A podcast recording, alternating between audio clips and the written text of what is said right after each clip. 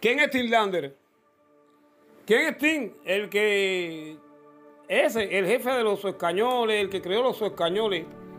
Yo le voy a decir a ustedes quién es Tim, porque yo sí conozco a Tim. Yo personalmente conozco a Tim en su alma, su corazón y su vida. El pastor Alexis conoce a Tim mejor que cualquiera. Cuando yo conocí a Tim, yo tenía mi grupo de enseñar idioma, idioma sueco. No soy nada como profesor delante de Tim. Tim me supera muchísimo más porque es un sueco auténtico, porque tiene más formación catedrática.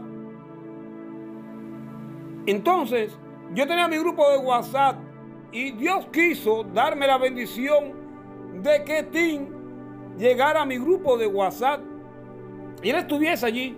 Ustedes saben que como todo el que tiene un grupo de WhatsApp como administrador, le dices a sus administradoras y administradores que nadie comparta link, que nadie se quiera secuestrar personas, porque sabemos que hay muchas personas en el mundo, sea de Europa, de, de Cuba, de Latinoamérica, de donde sea, que llega a los lugares y trata de robarse el público, el show, llevarse a las personas para hacer más dinero, para enriquecerse más.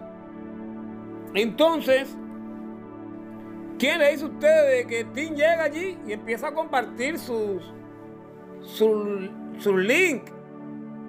Una ley que está prohibida en todo grupo y es eliminado por uno de mis administradores. Yo, como tengo tantas responsabilidades, no tenía tiempo de fijarme casi siempre en esas cosas. Pero ese día, como pasa casi siempre que los hechos casuales, y vamos a ser categóricos, porque Cristo, porque Dios fue categórico. Él no fue ambiguo. Él le llamaba la sal, sal, y al agua, agua, y al vino, vino. Ese día, Dios me dijo, Llega al grupo y mira a ver qué está pasando. Yo tengo grupo, como muchos lo saben, de dar clases de idioma sueco, chino, japonés, alemán, francés, italiano, inglés. Grupos de predicaciones. Pero ese día, grupos de informática. Pero ese día, ese día Dios dijo, llégate y mira el grupo de suecos. Y entonces yo fui y vi que habían eliminado a alguien. Es normal que eliminen a personas que comparten el link. Pero entonces subo más arriba y no sé, Dios dijo, mira bien a quién eliminaron. Y subo un poquito más arriba y me pongo a escuchar lo que él está hablando. Y él le habla a la gente de algunos trucos para dominar mejor el idioma sueco.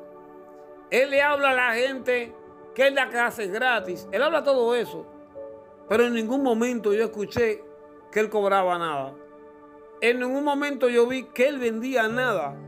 En ningún momento yo vi de que él hacía lo que hacía por interés a algo.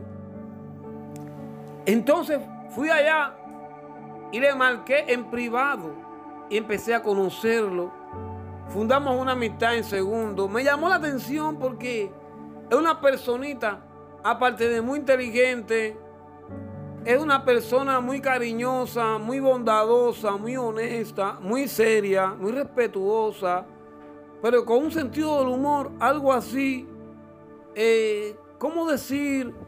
Es una persona con un sentido del humor que es único, porque no es que siempre él trata de hacer reír a otros. Es que es auténtico. Esos caudales de hacer reír a otros son esporádicos, pero son genuinos. Y uno se ríe. Y uno ve que, que su gracia es auténtica. Y me reí con él, nos conocimos, le pedí disculpas por lo que había pasado. Aunque no estuviese mal según la lógica, pero que yo estaba seguro de que en él había una persona maravillosa. Entonces, Vuelve Tim al grupo. Hicimos una amistad maravillosa. Bueno, se convirtió en mi hermano, en mi amigo.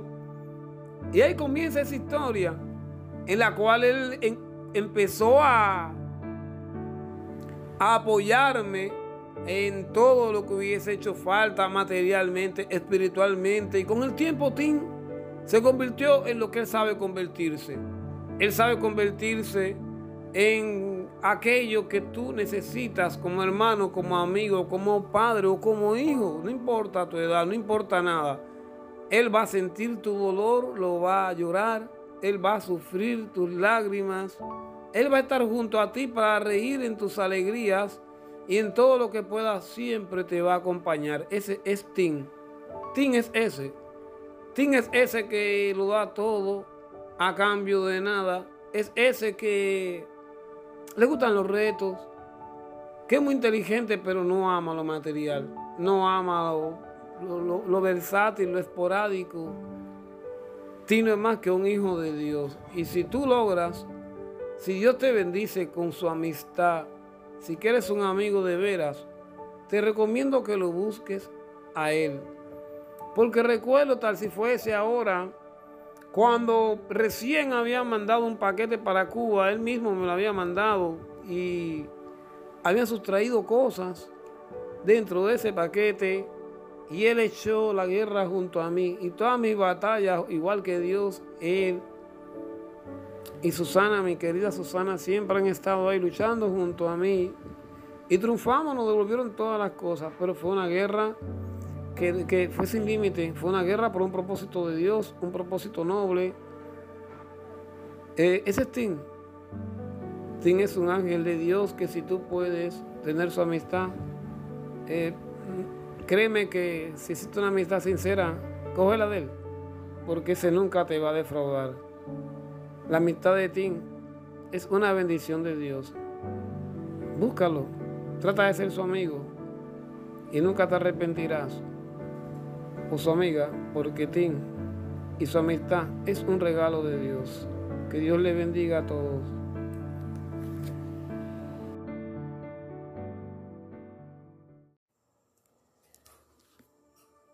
un amigo mío me había regalado un par de zapatos. Yo trabajo como fumigador. De esos que echan humo por los mosquitos con un aparato muy pesado. Debo caminar bastante.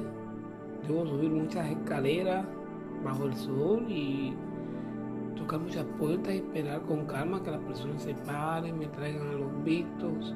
Esos papelitos que se ponen detrás de la puerta, ¿no? para afirmarle de que sí, que fumigaron o van a fumigar. Mi amigo me manda un par de zapatos. Él me manda un par de zapatos y como yo lo vi a él más fornido y un cuerpo más robusto que el mío, lo que menos yo voy a pensar de que el zapato me sirve a mí. Pensé que era más grandote. De todas formas, lo que un amigo te regala no se regala y por muchas necesidades que tenga nunca lo vas a vender preferible regalar algo que te regalen que no venderlo. Regalárselo a alguien que lo necesita.